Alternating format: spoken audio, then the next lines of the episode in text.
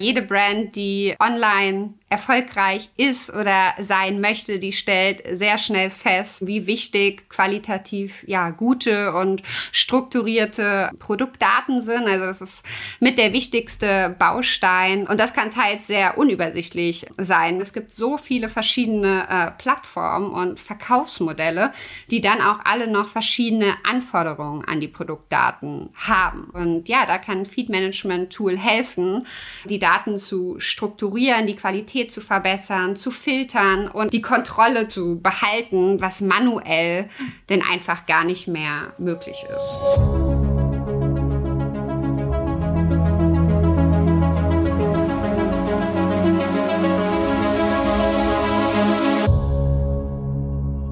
Jedes E-Commerce-Unternehmen hat gleiche oder zumindest sehr ähnliche Anforderungen, wenn es zum Fulfillment kommt. Die bestellte Ware soll schnellstmöglichst hocheffizient gepickt, gepackt, beladen und versandt werden. Unser heutiger Sponsor für diese Episode ist Aleiko und um es mit den Worten vom Geschäftsführer Moritz Philipp Weißbrot zu sagen, ist Aleiko eine Fulfillment as a Service Plattform, die die wichtigsten Stakeholder, die mit dem Versand von E-Commerce-Gütern zu tun haben, in einer automatisierten Plattform vereint. Und in Folge 91 hier bei uns im Podcast haben wir mit Moritz ausgiebig über Aleiko gesprochen. Hör da unbedingt mal rein. Denn dort erfährt Jonas in einem spannenden und vor allem sehr sympathischen Gespräch, was der schnellst wachsende D2C-Fulfillment-Anbieter in Europa alles so drauf hat. Aleiko steht für umfassendes und modernstes Fulfillment von der ersten Meile über Bestandsverwaltung, Lagerung, Kommissionierung, Verpacken, Versand und Tracking bis zur Retoure. Dafür sorgen modernste Warehouses mit quasi unbegrenzten Wachstumsmöglichkeiten. Also für alle, die jetzt neugierig geworden sind, Folge 91 mit Moritz sehr zu empfehlen. Und jetzt gebe ich weiter an Jenny, die heute Alina Kunert von Channable, einem Datenfeed-Management-Tool aus den Niederlanden zu Gast hat. Viel Spaß! Hallo und schön, dass du wieder dabei bist zu einer neuen Folge vom Handel 4.0. Ich bin Jenny Überberg und meine heutige Gästin ist Alina Kunert. Alina ist Account Executive Dach bei Channable, einem Feed Management Tool aus den Niederlanden. Ich habe Alina zufällig auf der diesjährigen OMR kennengelernt und fand sie auf Anhieb sympathisch. Wir haben direkt Nummern ausgetauscht und tada, heute nehmen wir endlich unsere Podcast-Episode auf. Kurz zu Channable. Ähm, das Produkt Feed Management Tool ermöglicht die zentrale Verwaltung von Produktinformationen, sodass diese auf allen Kanälen immer aktuell gehalten werden können. So werden mithilfe von Channable hochwertige Feeds erstellt, welche essentiell für eine erfolgreiche Multi-Channel-Strategie sind.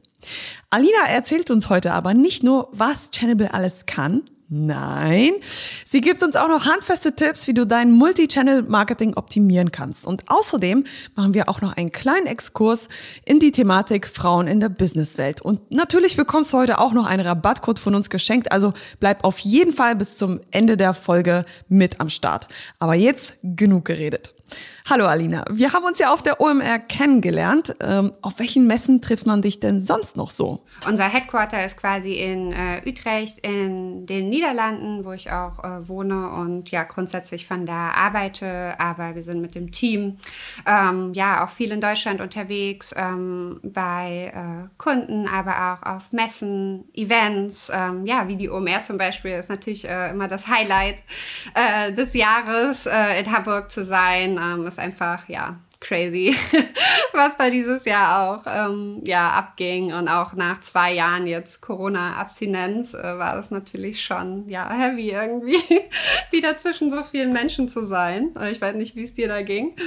Mir ging es ganz genauso. Komplett überfordert, äh, irgendwie quasi schon berauscht von den ganzen Menschen, äh, dass man nicht mehr wusste, wo vorne und hinten ist. Aber äh, ich bin dann durch die Messe eingegangen und da habe ich euren Stand gesehen, den Stand von Channable. Und ich dachte mir so, hä? Feed Management System? Why not? Einfach mal ansprechen. Und äh, ich fand dich auf Anhieb sympathisch. Malte war ja auch dabei. Ja. Und äh, ja, jetzt haben wir lange, lange äh, betreffende Urlaubszeit aufgeschoben. Aber jetzt haben wir heute endlich unseren Podcast. Woo. Ja, ich freue mich mega, dass das heute äh, klappt. Du bist ja noch mega frisch, äh, gerade aus deinem Urlaub erst zurück, oder? Wo, wo warst du eigentlich? Tatsächlich, ich war, äh, am Sonntag bin ich zurückgekommen. Ich war in Italien und in Sizilien, habe so, so einen Roadtrip gemacht. War, war schön, wunderschön, war aber auch anstrengend auf jeden Fall. Aber jetzt bin ich wieder da. Äh, jetzt könnte ich wieder Urlaub vorm Urlaub gebrauchen, aber wer kennt das nicht? Dann würde ich sagen, stell dich doch einfach mal vor, Alina. Wer bist du und was machst du heute in unserem Podcast? Wer bin ich und was mache ich eigentlich? ja, ich bin äh, Alina, ich bin 33 äh, Jahre. Ähm, ich komme ursprünglich aus Kassel, habe dort ja Wirtschaftswissenschaften, Wirtschaftspädagogik studiert, bin dann vor vier Jahren in die Niederlande gezogen und arbeite dort als Account Executive mit noch zwei weiteren Kollegen. Also sind wir für den deutschen Markt verantwortlich, beziehungsweise für den Dachmarkt will Österreich und die Schweiz hier nicht ähm, auslassen. Und ähm, ja, da kümmern wir uns um alles ja, New Business related, den kompletten Neukunden, Prozess, Onboarding, ähm, aber auch die strategische Weiterentwicklung von den Märkten, aber auch ja, Messen und Events sind ein großer Teil, wo wir ausstellen, aber auch äh, sprechen und da super eng auch ja mit unserem Marketing-Team zusammenarbeiten. Genau.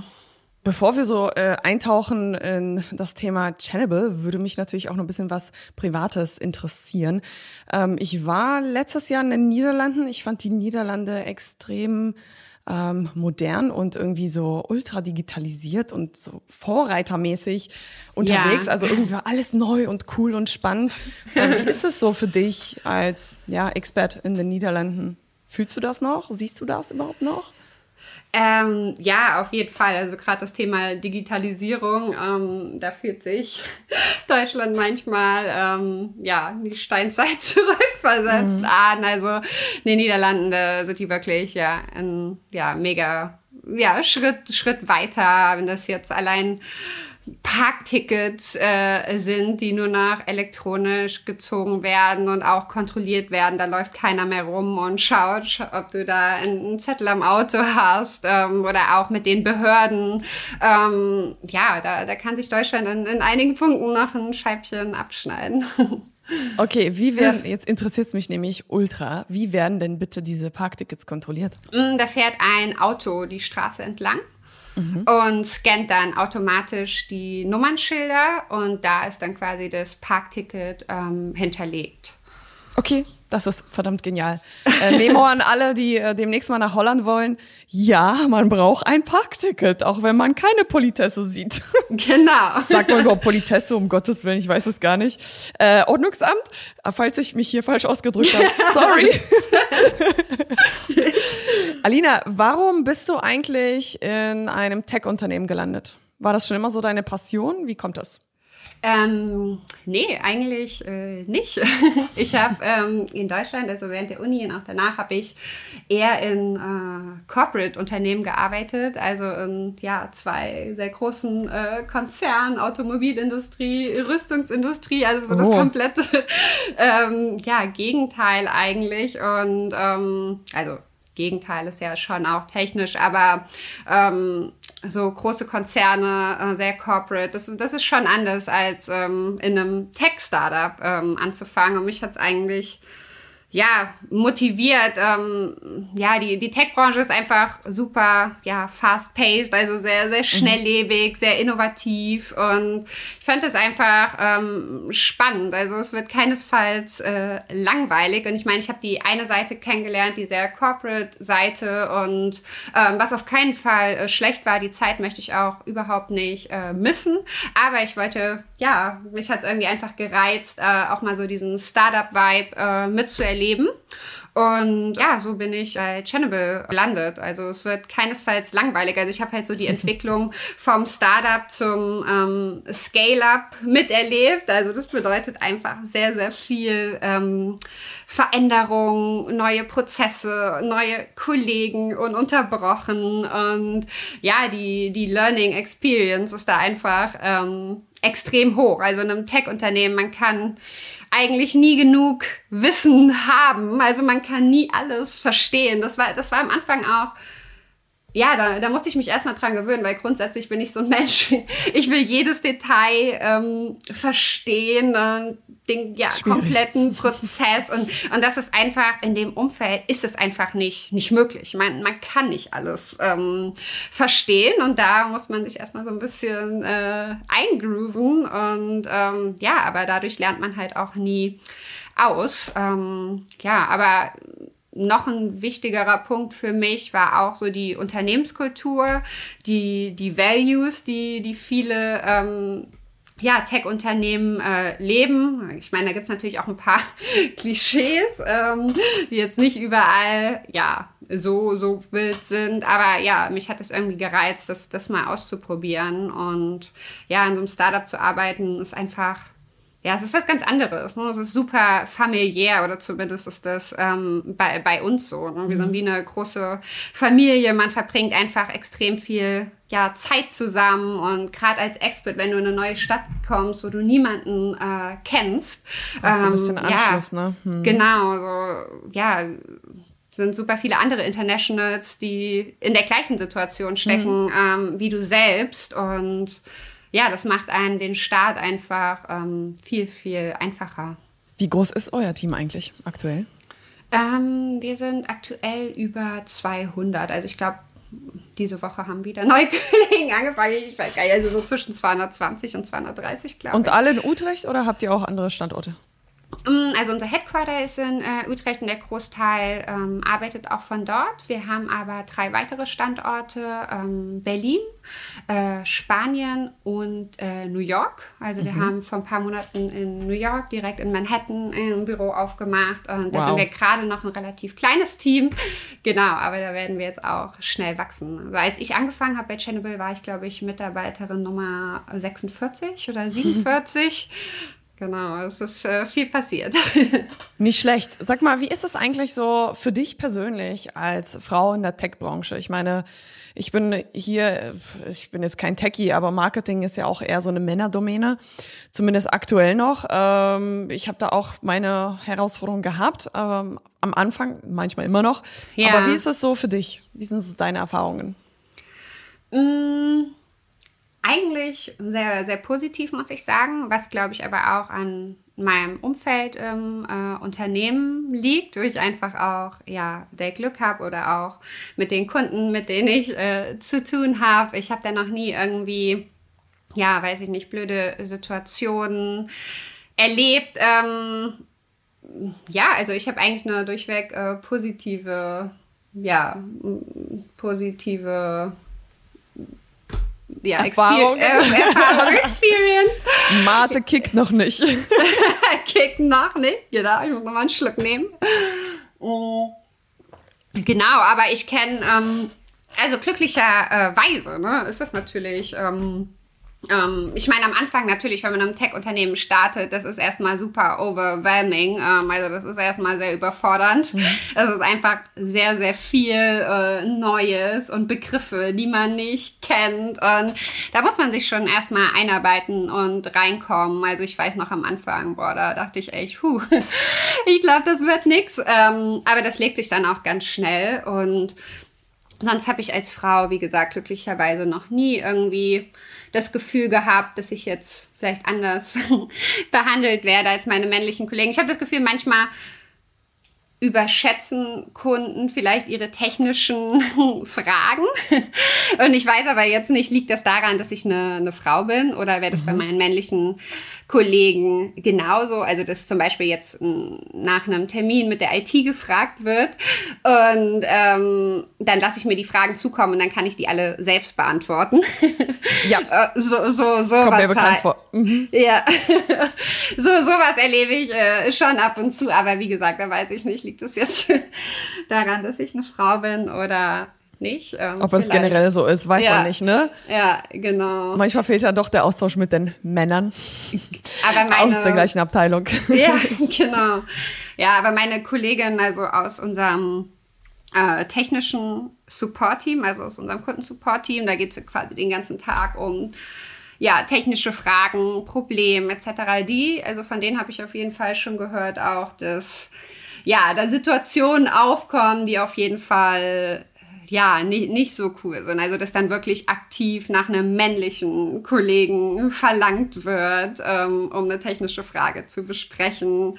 Oder dann so Sachen gesagt werden wie, oh, super gemacht, Mädchen und so solche, solche mm. Dinge. Aber sowas, äh, ja, habe ich noch nie erlebt. Aber ja, je technischer ähm, die Funktion wird, umso, ja, größer ist die, die Chance, dass das passiert. Es ist total witzig, äh, kommt mir echt richtig bekannt vor. Ich führe ja bei uns in der Agentur bei die Berater ähm, alle Beratungsgespräche durch oder Neukundenanfragen, ne? werden yeah. von mir bearbeitet. Und da ist es auch äh, oft, häufig so, dass wir einen Google Meet machen und äh, da siehst du die Person vor dir und wenn da so dumme Sprüche kommen, sowas wie, ja Mensch, da ist aber ein hübsches Gesicht, da kommst du mir direkt hoch, ehrlich gesagt. Da ja, weiß ich auch gar Fall. nicht, wie ich darauf reagieren soll. Ja. Ähm, aber auch tatsächlich äh, Thema technische Fragen. Nun gut, ähm, ich weiß auch nicht, warum das so ist, aber vielleicht ist es noch so ein bisschen in unseren Köpfen verankert, dass Männer da mehr technisches Verständnis haben. Ja, I don't know. Ich hoffe, das ändert sich, aber ich habe das Gefühl, dass es immer besser und immer einfacher wird als, ähm, sage ich jetzt mal vor acht Jahren, als ich angefangen habe. Von daher, die Tendenz ist positiv. Sehr schön. Auf jeden Fall, auf jeden Fall. Und hier hören uns ja auch einige Männer zu, bestimmt. Tatsächlich wäre interessant zu wissen, wie so die Verteilung ist, Männer zu Frauen, die hier gerade zuhören. Also ja, Ladies, meldet euch. Wir brauchen mehr weibliche Podcast-Gäste und wir brauchen mehr weibliche Zuhörerinnen. Genau. äh, Alina, zum Thema Channable. Ja. Vielleicht kannst du mal ganz kurz erzählen oder erklären, ähm, was Channable überhaupt ist und was es überhaupt kann. Ich glaube, das kannst du besser als ich erklären. ja, mache ich mal. Ähm, was machen wir? Ja, wir sind ein Datenfeed-Management und sehr Automation-Tool, beziehungsweise Channel ist das. Ähm, und das heißt, ja, wir connecten E-Commerce-Händler, Marken, ähm, ja, mit über 2000 Marketing-Plattformen. Das können Preisvergleichsseiten sein, Affiliates, Social-Media-Netzwerke, ähm, aber auch Marktplätze und ermöglichen quasi die zentrale Steuerung aus einer intuitiven Oberfläche heraus. Um ja, dann die Produktdaten ganz gezielt für jede relevante Plattform zu optimieren.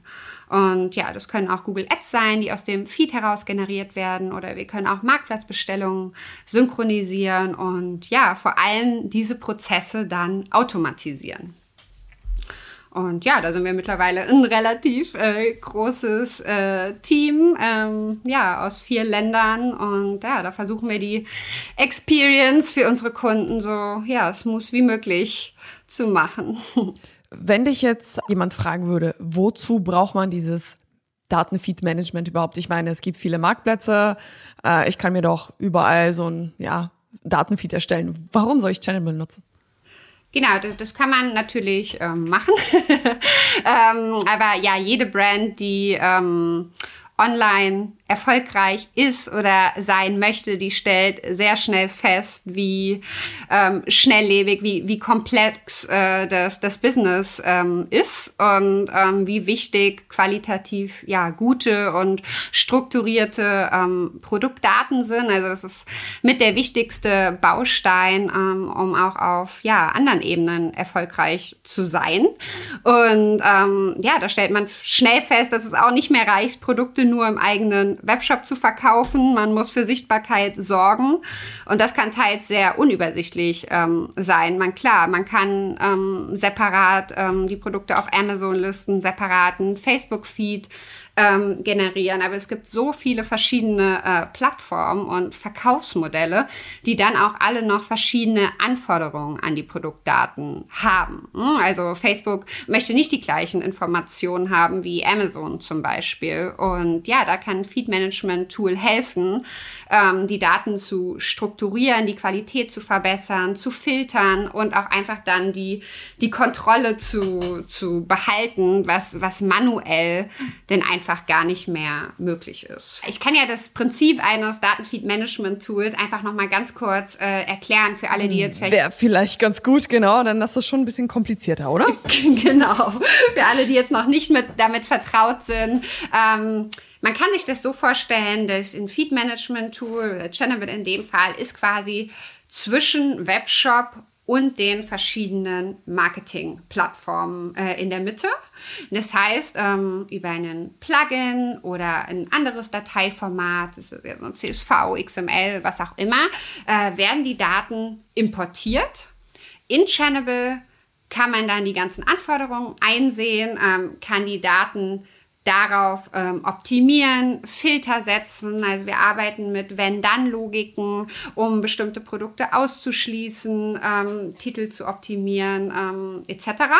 Und dann äh, werden sie an die entsprechenden oder alle relevanten Plattformen äh, ausgespielt und der Prozess wird dann automatisiert. Das heißt, ähm, wir rufen einmal täglich oder auch bis zu einmal stündlich die Daten aus dem Webshop ab ähm, wenden alle äh, Regellogiken, alle Optimierungen, alle Filter an und aktualisieren die Informationen dann auf allen äh, Plattformen. Und das ist so das, das Grundprinzip ähm, des Tools. Das klingt auf jeden Fall nach Automatisierung. Genau. und keine Praktikanten mehr, genau. die irgendwelche Excel-Tabellen hin und her schieben, bis es am Ende passt. Ich habe tatsächlich vorhin mal in einen Shopware-Shop reingeschaut und da habe ich gesehen, es gab verschiedene Feeds, äh, die angelegt wurden von diesem Kunden. Ja. Einer für Facebook, einer für Google, einer für, was waren das, Ideale oder? Äh, ja. Nee, Bing, Bing, glaube ich, genau. Und jeder Feed sah super kryptisch aus, super kompliziert, if, bla bla bla, true, bla bla bla und so weiter. Also wirklich kompletter kryptischer Code. Ähm, wenn sich da mal ein Fehler einschleicht, böse. Und zweitens, wenn es da irgendwelche Änderungen gibt, Halleluja, sich dadurch diesen Code durchzuwursteln und da wirklich diesen, diese eine Änderung vorzunehmen, das stelle ich mir extrem schwierig vor. Und wenn du schon gesagt hast, es gibt über 200 Marktplätze, ähm, die wahrscheinlich ihr gerade bedient, vielleicht gibt's noch viel, viel mehr, da äh, wirst du ja gar nicht fertig mit der Arbeit. Also eigentlich äh, übernimmt Channable quasi das ganze Management und übernimmt die Arbeit für jeden. Also man kann dann auch ähm, hoffe ich, sag, wenn es nicht stimmt, ähm, für jede Plattform, also diesen feedübergreifenden, also alle Daten bearbeiten und beispielsweise für Facebook das zweite Bild nehmen, für Amazon das erste Bild und so weiter, so dass wirklich jede Plattform eigen, eigene Daten hat, oder? Ist das richtig? Genau, wir haben ähm, für jede Plattform quasi die Anforderungen hinterlegt, die kann man ähm, einsehen. Das sind erstmal, natürlich gibt's da gewisse Pflichtanforderungen, die Informationen muss man dann einfach mitgeben. Aber ich sage immer, the more the merrier. Also ähm, mhm. ja, andere Bilder, ähm, andere Titel, Beschreibungen ähm, optimieren. Und ja, wie du sagst, es kostet einfach extrem viel Zeit, äh, auch Anpassungen zu machen. Und mit einem Feed-Management-Tool kann ich ja das vor allem als Marketeer selbst machen. Also wenn ich jetzt normalerweise, weiß ich nicht, möchte ich vielleicht bei, bei all meinen Produkten äh, meinen Titel anpassen und die Brand noch mit in den Titel nehmen. Ja, dann muss ich meine IT kontaktieren. Äh, dann dauert das gegebenenfalls irgendwie irgendwie zwei, drei Tage. Äh, ich habe einfach eine große Abhängigkeit und mit einem Feed-Management-Tool kann ich das einfach in einer Minute ähm, selber machen. Und ich meine, klar, wenn ich jetzt zwei Produkte habe oder drei, dann mhm. kriege ich das noch hin, ähm, manuell zu verwalten ähm, und, und da die Produktinformationen ähm, anzupassen. Aber wenn ich jetzt in den Hunderter-Bereich oder Tausender, wir haben Kunden, die haben Millionen Produkte, da ist es einfach überhaupt nicht mehr, nicht mehr möglich. Äh, ja, nee, gar nicht. Also schon allein den Datenfeed dafür zu erstellen. Ähm, tatsächlich weiß ich, dass bei Google beispielsweise, wenn da ein Titel, angenommen, ich habe 15.000 Produkte, wenn ich da einen äh, Titel irgendwie überarbeiten will oder ein Produkt, dann muss ich ja dann natürlich auch das Ganze synchronisieren äh, und testen.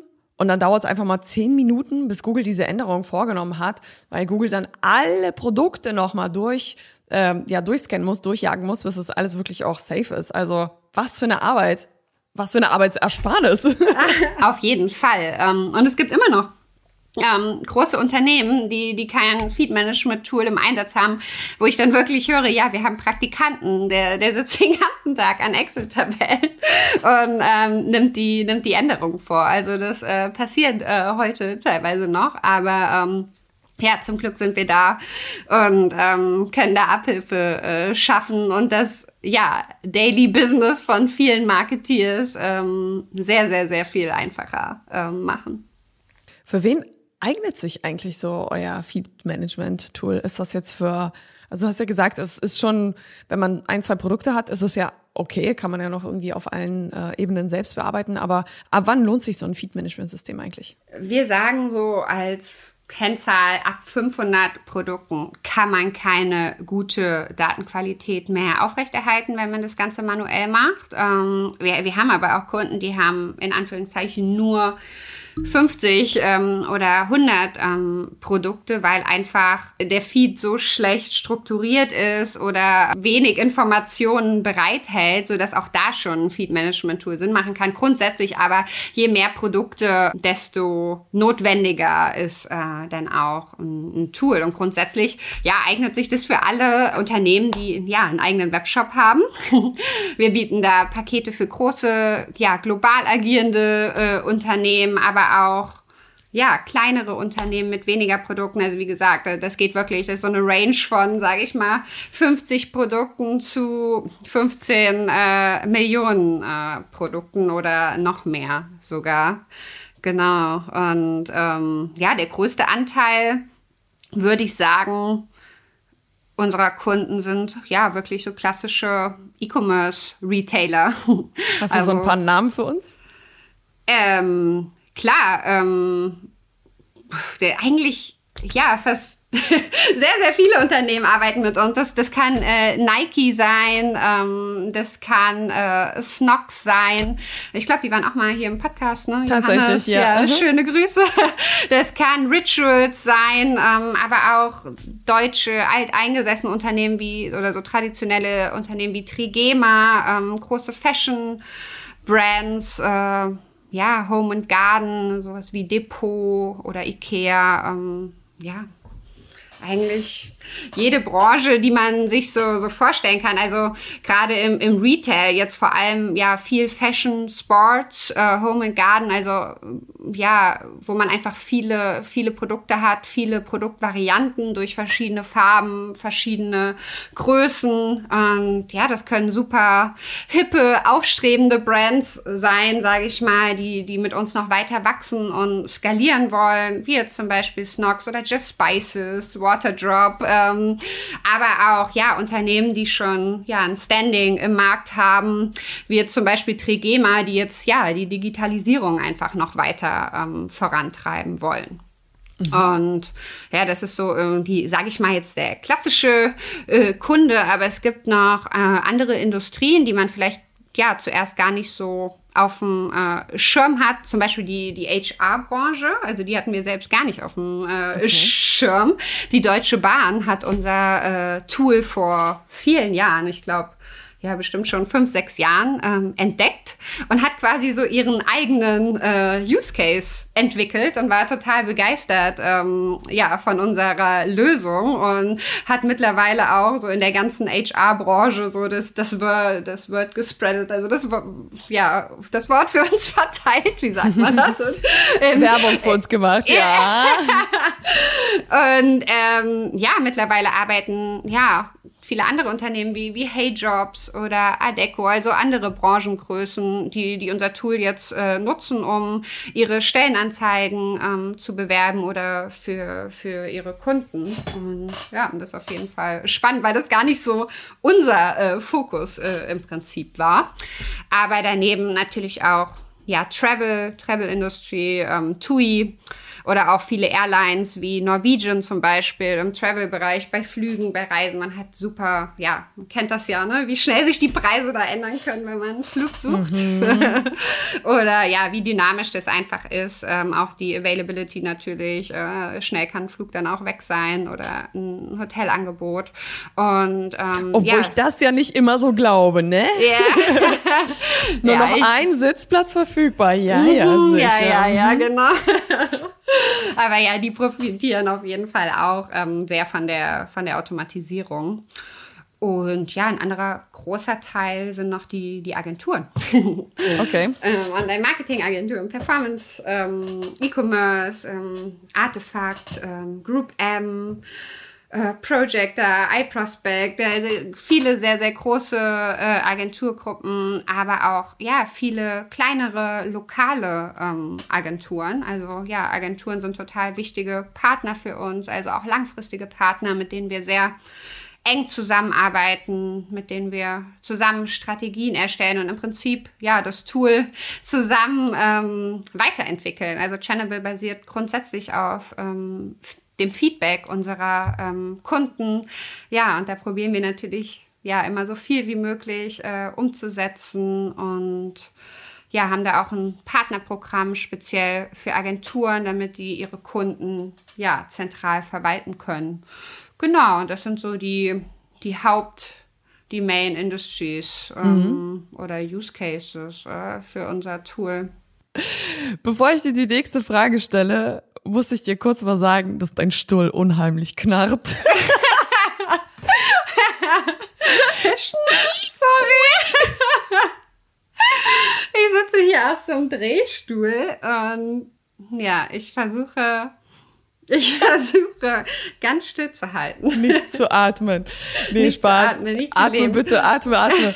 super, super wichtig. Ähm, Alina, was sind so die Themen, die du gerade so beobachtest? Womit beschäftigst du dich gerade am meisten? Es gibt ja sicherlich etwas, oder? Außer Drehstühle, die knacken. ähm, Themen, die ich so beobachte. Ja, ich habe das Gefühl, es passiert irgendwie total ähm, viel der Zeit. Ähm, ich habe das Gefühl, nicht nur die Welt erwacht wieder nach, nach Covid, also auch ähm, auf der Ebene passiert total viel. Ähm, die Umstellung auf ja, Performance Max, also das ist die neue ja das neue zielbasierte Kampagnenformat ähm, in Google Ads. Damit will Google ja die Werbung auf seinen Kanälen noch noch weiter optimieren, noch weiter ähm, vereinfachen. Und ab Herbst wird das neue Format ja dann auch Smart Shopping und lokale Anzeigen von Google ablösen um dann auf volle Automatisierung durch den Algorithmus zu setzen. Und ja, da sind wir auch gerade ähm, bei Channable in den letzten Zügen, um Performance Max bei uns zu implementieren und ähm, ja, unseren Kunden da einen smoothen Übergang zu ermöglichen und ja, dann das Erstellen und das Analysieren von den neuen Kampagnen, ja, dann auch so einfach wie ähm, möglich zu machen. Aber ja, das ist eher so eine so Funktionsänderung, die, die gerade passiert. Ähm, was ich sonst so beobachte, würde ich sagen, ähm, was sehr relevant ist für, für viele Kunden auch und viel Potenzial bietet, denke ich, und noch viel, viel relevanter werden wird, ähm, ist das Thema Social Commerce und auch das Thema Marktplätze. Okay. Social Commerce äh, kann ich mitreden, Marktplätze eher weniger, muss ich gestehen. Ja. Und tatsächlich, äh, unsere Kunden nutzen gar keine Marktplätze. Interessanterweise. Ich habe nämlich das Gefühl, ähm, dass sie das alles gar nicht bedienen können. Also viele unserer Kunden haben schon mal einen Marktplatz ausprobiert, haben dort, keine Ahnung, zwei, drei Monate ähm, irgendwas ausprobiert, äh, festgestellt, es ist zu viel Arbeit, bringt zu wenig äh, Umsatz, äh, was auch immer, zu viel Konkurrenz und dann geben sie es nämlich auf. Ähm, so viel zum Thema Marktplätze. Oder andere Kunden ähm, kommen von einem Marktplatz, beispielsweise wenn wir an Snox zurückdenken. Snox ist jetzt nicht unser Kunde, wäre cool, aber ist er nicht. aber die Geschichte dahinter ist wichtig. Snox bei Amazon angefangen ja. und dann ähm, den eigenen Shop erstellt, um jetzt von Amazon wegzugehen.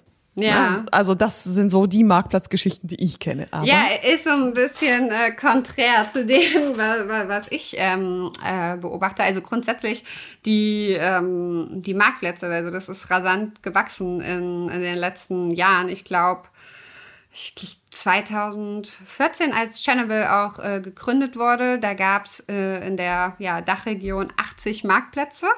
Ähm, jetzt äh, sind wir bei über 200. Also vor allem in den ja, vergangenen beiden Jahren ähm, hat das mega Fahrt aufgenommen. Also ich glaube, allein in den letzten zwei Jahren ähm, sind 100 neue Marktplätze ähm, hinzugekommen.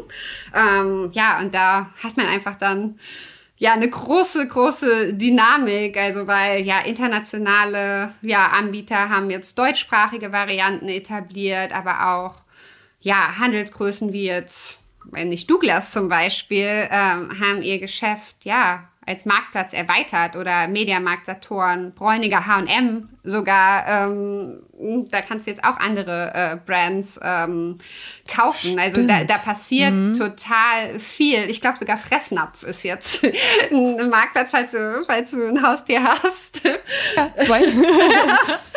ähm, und ja, da, da passiert äh, mega viel. Ich bin gespannt, äh, ja, wie, wie das weitergeht. Ich habe gelesen, dass in, in Frankreich werden derzeit, also in diesem Jahr schon 75 Prozent der Online- Einkäufe über Marktplätze getätigt, äh, Tendenz steigend, was ja Wahnsinn äh, ist. Aber ähm, ja, ich stimme dir total zu mit dem äh, Punkt. Es ist den du genannt hast, ist einfach super komplex und ich glaube, da scheitern ähm, viele Online-Händler ähm, dann auch dran. Also ich sehe auch, dass viele viele Agenturen äh, mit dem Thema Marktplätze auf uns zukommen, was, was ja das so ein bisschen ähm, bestätigt, ähm, was mhm. du sagst, dass ähm, vielleicht viele Kunden das oder viele Händler das selbst ja, damit überfordert sind und sich dann vielleicht an, es gibt ja Agenturen, viele, die wirklich auch speziell äh, ja, sich nur mit Marktplätzen beschäftigen, da den vollen äh, Fokus drauf äh, haben. Und ja, da sehe ich schon so ein bisschen so ein äh, Shift. Ähm, aber es gibt natürlich auch Nachteile. Ähm, man hat einfach jetzt mit den vielen Marktplätzen eine, eine, hohe Konkurrenz natürlich.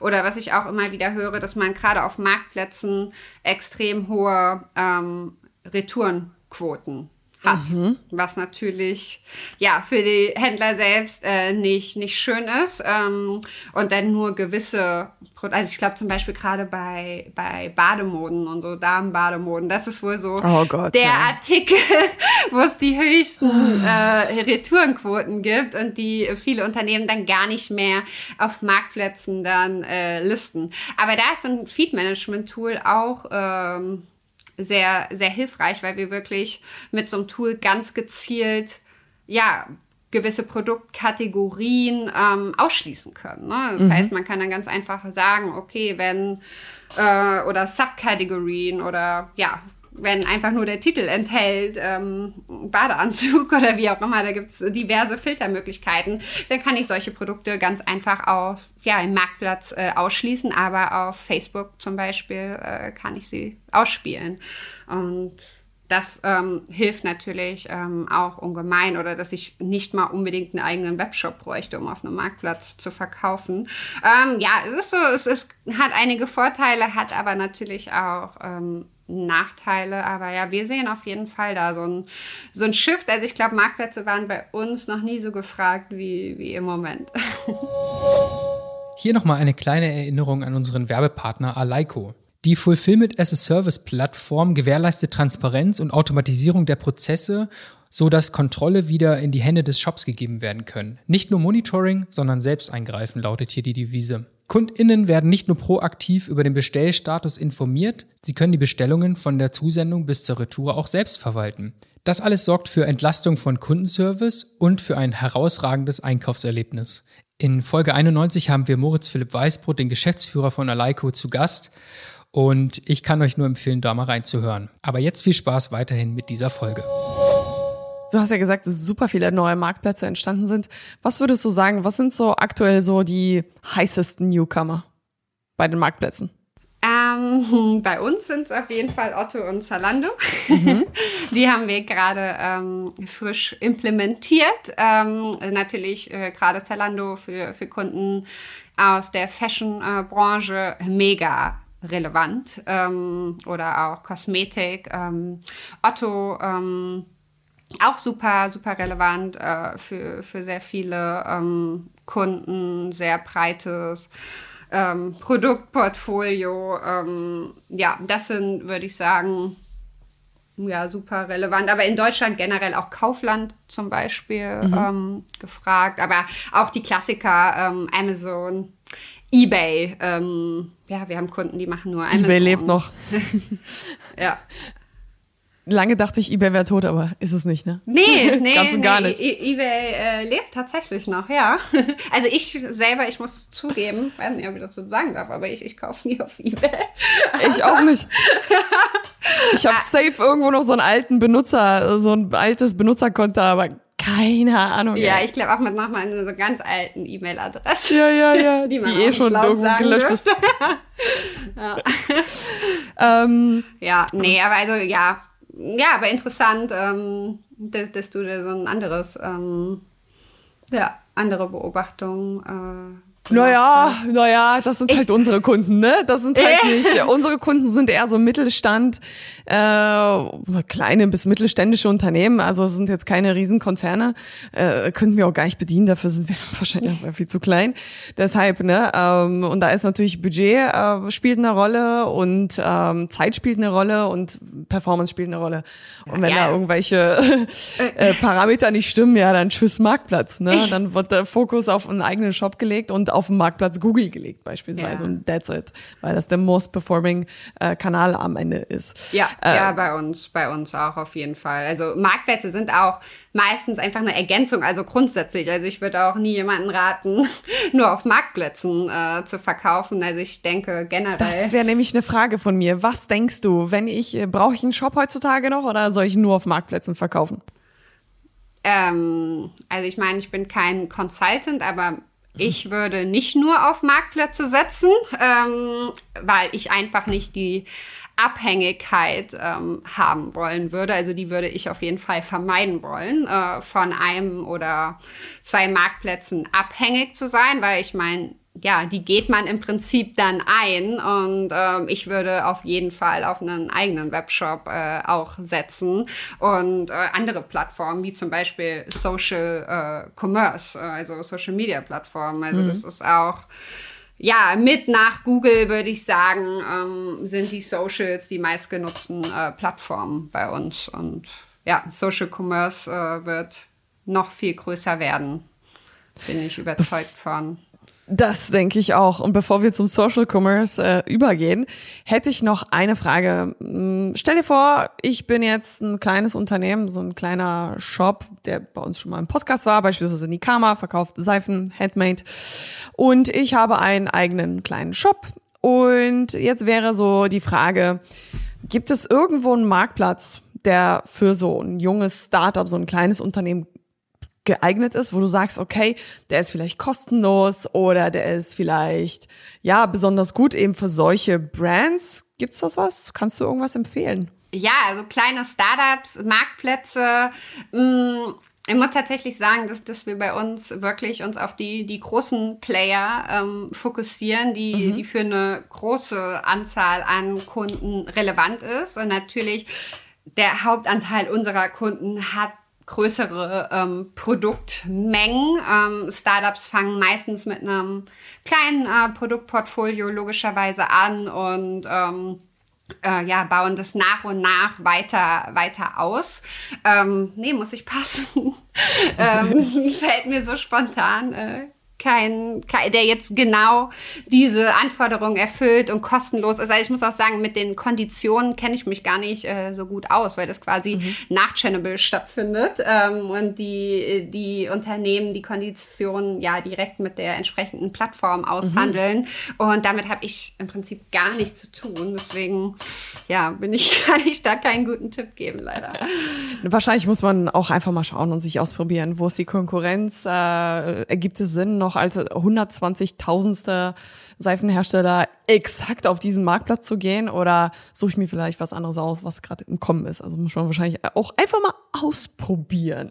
Voll, das sage ich auch immer. Also das ist super, super wichtig, äh, dass man auch seine eigenen äh, Hausaufgaben äh, macht, sich mit seiner Zielgruppe beschäftigt, beziehungsweise die identifiziert, testet, anpasst. Und ähm, ja, da sollte man auch nicht einfach blind anderen Unternehmen folgen und nur weil ja, nochmal auf Snacks als Beispiel zu nehmen, nur weil die mit einer gewissen Strategie sehr gut gefahren äh, sind, heißt das nicht, dass das für andere Produkte genauso funktioniert oder in der jetzigen Situation, Marktsituation oder ja, also da sollte man wirklich ähm, ja selbst ähm, ja Hausaufgaben machen und nicht nicht blind anderen folgen. Also das ist wichtig und immer sehr viel ausprobieren, testen und dann Und wenn es anpassen. nicht der Marktplatz ist, dann ist das vielleicht der Social-Media-Kanal.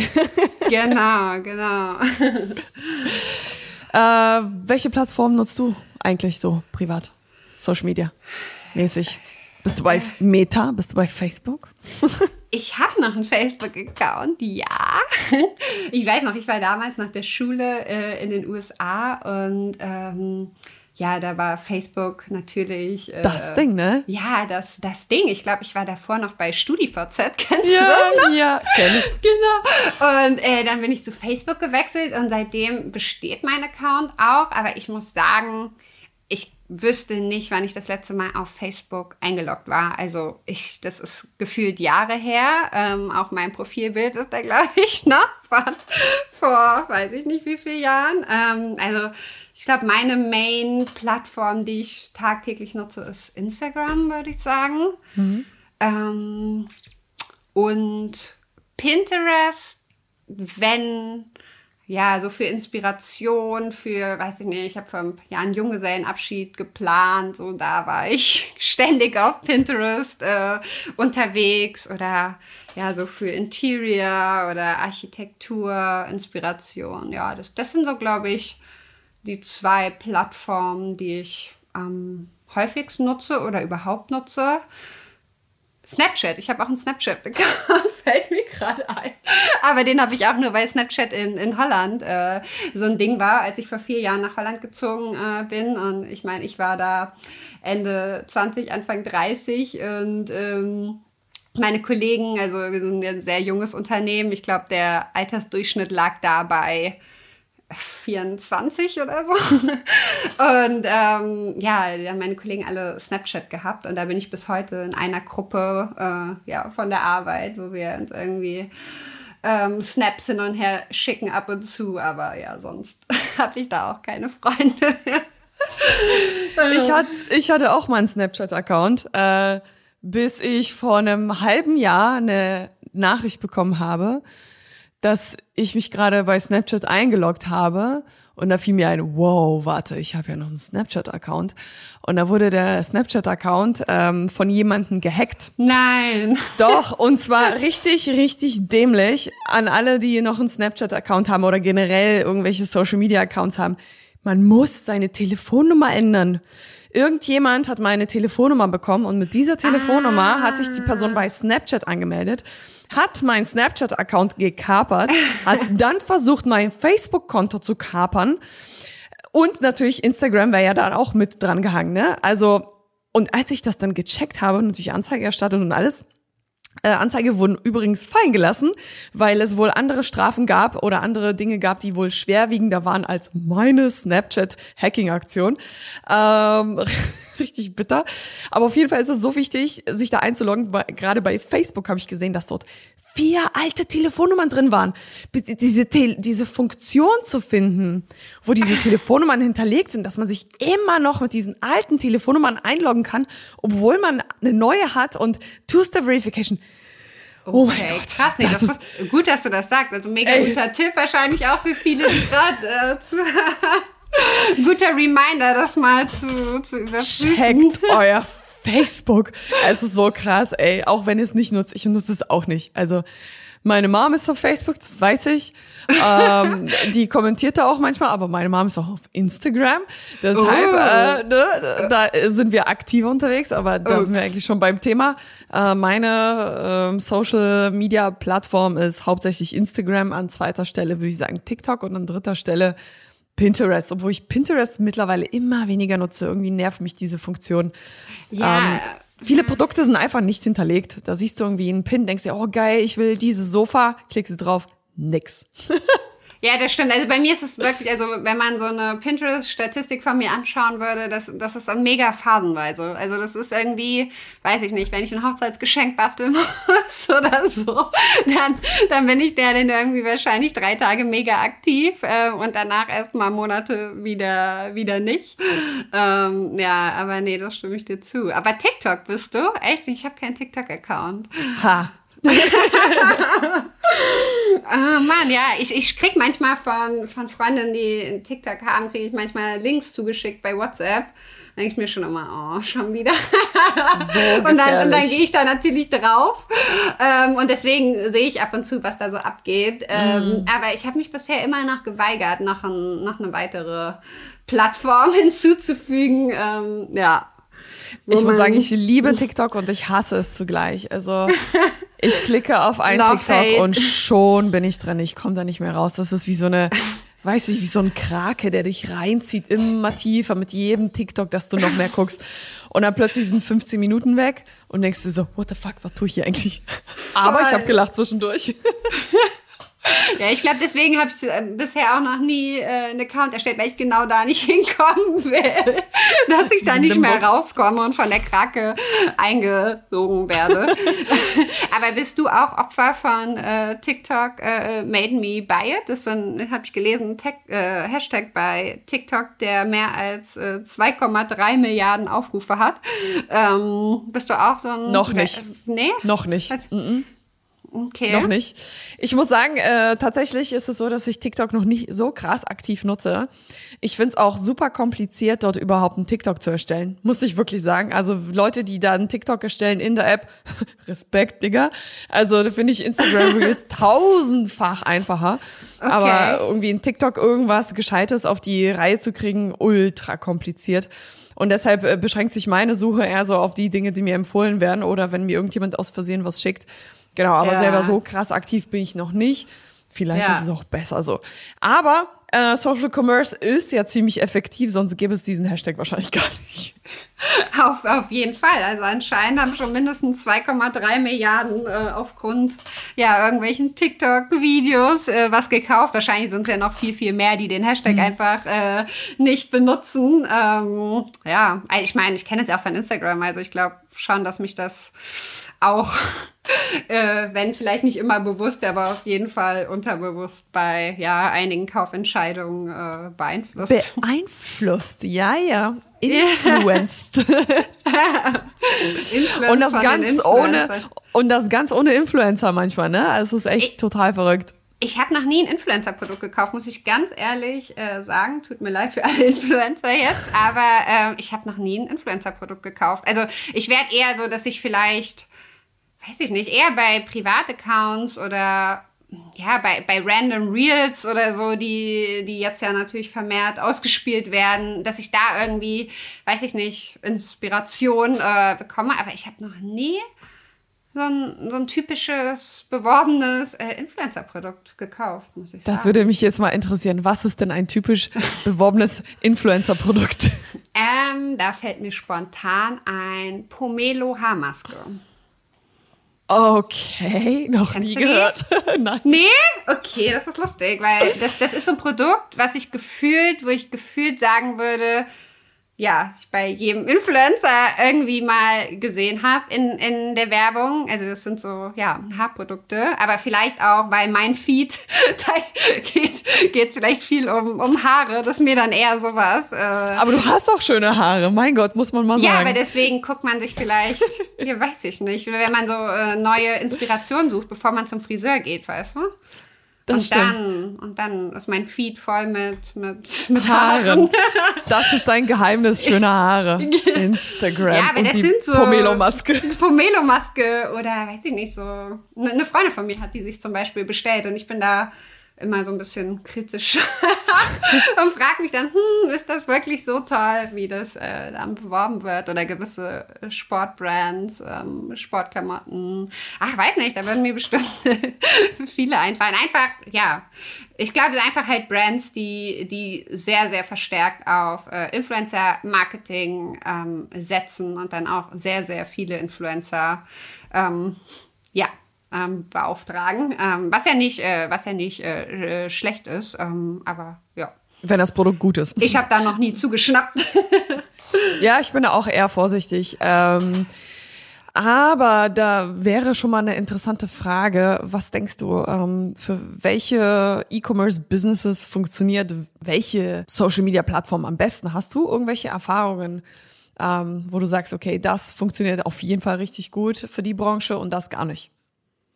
Ähm, also ich würde sagen, grundsätzlich, ja, sind Social Media Plattformen erstmal für ja, alle Arten von äh, E-Commerce-Unternehmen ähm, geeignet. Man könnte jetzt vielleicht denken, okay, Snapchat, TikTok ähm, ist mehr für Unternehmen aus der Unterhaltungsbranche.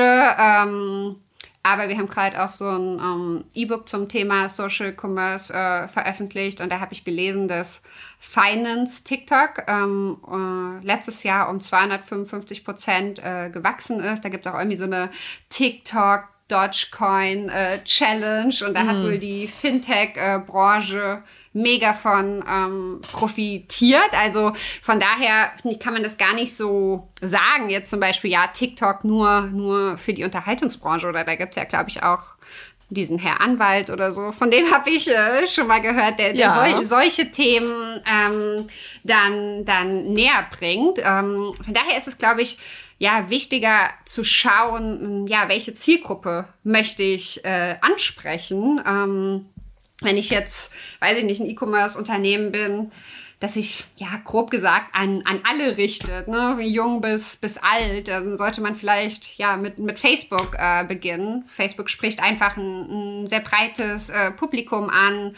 ist, ja, einfach ein guter Ort, ähm, ja, zu experimentieren experimentieren auch mit der Zielgruppe, mit den äh, Strategien. Ähm, ja, wenn man vielleicht auch ein lokales Geschäft hat äh, und eine digitale Präsenz, ähm, ja, empfiehlt sich vielleicht Instagram. Also äh, gerade wenn man vielleicht auch Generation äh, Z oder Millennials. Ich weiß, was für eine Generation äh, bist du? Ich bin offiziell äh, Millenn Millennial. Dann bin ich offiziell auch ein Millennial. Ich bin nämlich nur ein Jahr älter als du. ja, dann bist du auch ein Millennial. ja. Und ja, mehr als zwei Drittel ähm, von, vom gesamten Instagram-Publikum ist äh, 34 und, und jünger. Und mhm. ja, von daher ist, ist das einfach ein, ein guter Kanal dann. Ähm, die bieten auch Funktionen wie Location, äh, Tagging und sowas an, also was dann gerade auch lokale äh, Geschäfte noch unterstützen kann, die, die Online-Präsenz weiter ja, auszubauen. Ähm, ja, ich glaube, Pinterest, ähm, ja, wir sind da ab und zu mal aktiv oder du weniger. Ähm, generell glaube ich eine gute Wahl, wenn die Target Audience hauptsächlich äh, Frauen äh, sind. Mhm. Ich weiß nicht. Ähm, ja. Also, Habe ich auch so die Erfahrung, gerade ja. wenn es um so Design äh, Sachen geht, äh, angefangen vom Interior, also Inneneinrichtung, Möbel, ähm, Inspiration, Kleider, Fashion, ja. all sowas. Pinterest definitiv, ja. Mhm. Ja, und auch ja, so viel so, so Bastelsachen. Also äh, meine Mutter zum Beispiel, also die hat kein Instagram oder so, aber die hat Pinterest, äh, weil ich ihr das irgendwann mal gezeigt habe und seitdem äh, sucht sie sich da auch immer irgendwie die äh, manchen so Kinderbetreuung und äh, seitdem ist sie da richtig äh, unterwegs mit Basteltipps und solchen Geschichten. Genau, also das ist auf jeden Fall, ähm, da würde ich sagen, äh, eine, eine gute Wahl, wenn du jetzt hauptsächlich wirklich ähm, ja, die jüngere Generation ansprechen willst, TikTok, Snapchat, ähm, sagen im Moment die, also TikTok vor allem die erfolgreichste äh, Plattform. Aber man kann das auch nicht ja, man kann es jetzt nicht total verallgemeinern, äh, sollte sich jetzt auch nicht strikt an, an sowas äh, halten, sag, okay, mm. Frauen, dann mache ich jetzt nur Pinterest. Ähm, man, man selbst, ja, man kennt seine Produkte am besten, man kennt seine Target Group am besten und man muss es auch, ja, wie du gesagt hast, man, man muss auch einfach viel ausprobieren. Ähm, man muss auch erstmal testen und schauen, okay, wie, wie performt das auf der Plattform und wie performt es hier und dann Anpassungen vornehmen. Und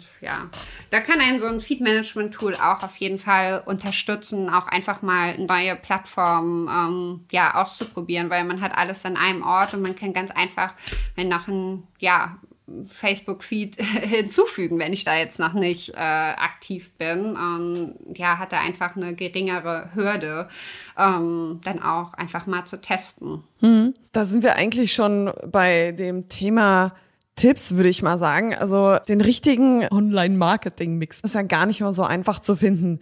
Deshalb ist es natürlich auch wichtig, äh, einfach mal breit zu streuen und einfach mal Dinge zu testen. Und da kann ich mir auch vorstellen, gerade mit Channel könnte es schon deutliche, eine deutliche Arbeitsersparnis geben, wenn man mal wirklich äh, guckt, okay, welche Marktplätze eignen sich überhaupt hier für einen ist das überhaupt relevant? Wo ist die Zielgruppe? Social Commerce genauso. Ähm, hast du vielleicht noch irgendwie den einen oder anderen Tipp für alle, die gerade ja dabei sind, vielleicht ihren Datenfeed zu überarbeiten oder ähm, ihren Shop gerade ähm, überarbeiten? Was sind so deine Tipps to go?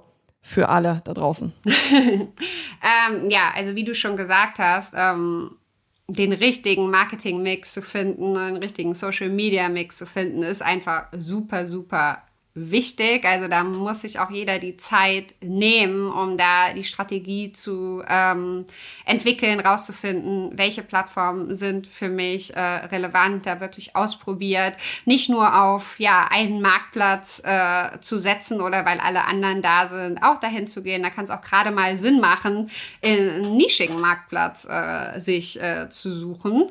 Ähm, und ja, wenn man dann die Hausaufgaben quasi gemacht hat und wenn es dann wirklich um die Produktoptimierung geht, also die Produktdatenoptimierung, da ist es einfach absolut key, äh, gute Bilder und Produktbeschreibungen ähm, zu erstellen. Ähm, Gerade bei den äh, Social-Media-Plattformen kann man andere Bilder verwenden, wie die, die im äh, Shop sind, oder sollte man andere Bilder ähm, verwenden? Ähm, ja, je mehr Informationen, ähm, desto besser, the more the. Nicht nur Pflichtinformationen bereitstellen, sondern ähm, ja auch empfohlene Informationen oder Custom Label kreieren. Also je mehr Infos man mitgibt, desto größer wird die Sichtbarkeit und dadurch natürlich auch ähm, die Performance. Also nicht nur das Nötigste machen, ähm, genau, oder auch Performance-Daten ähm, mit einbeziehen. Also es sind natürlich gerade bei einem großen Produktportfolio sind nicht alle Produkte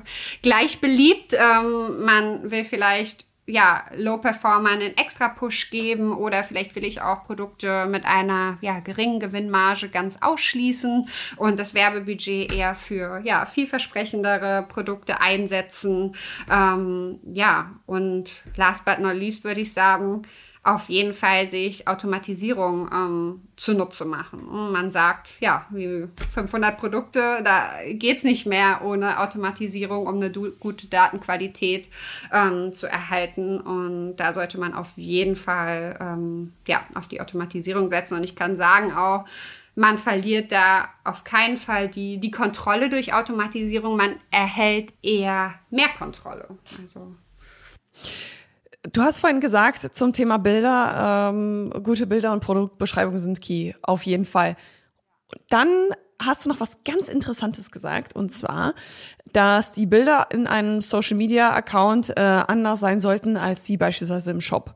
Was für Bilder ähm, wären besser geeignet für Social Media als für einen Shop?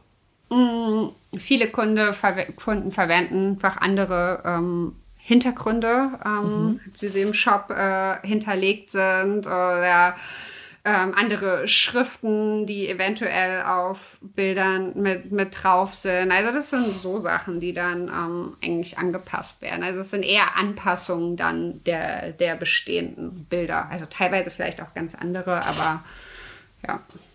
Ja, also Vielen, vielen Dank für diese äh, Tipps to go. Ich glaube, da ist einiges noch an Potenzial bei allen Shop-Betreibern.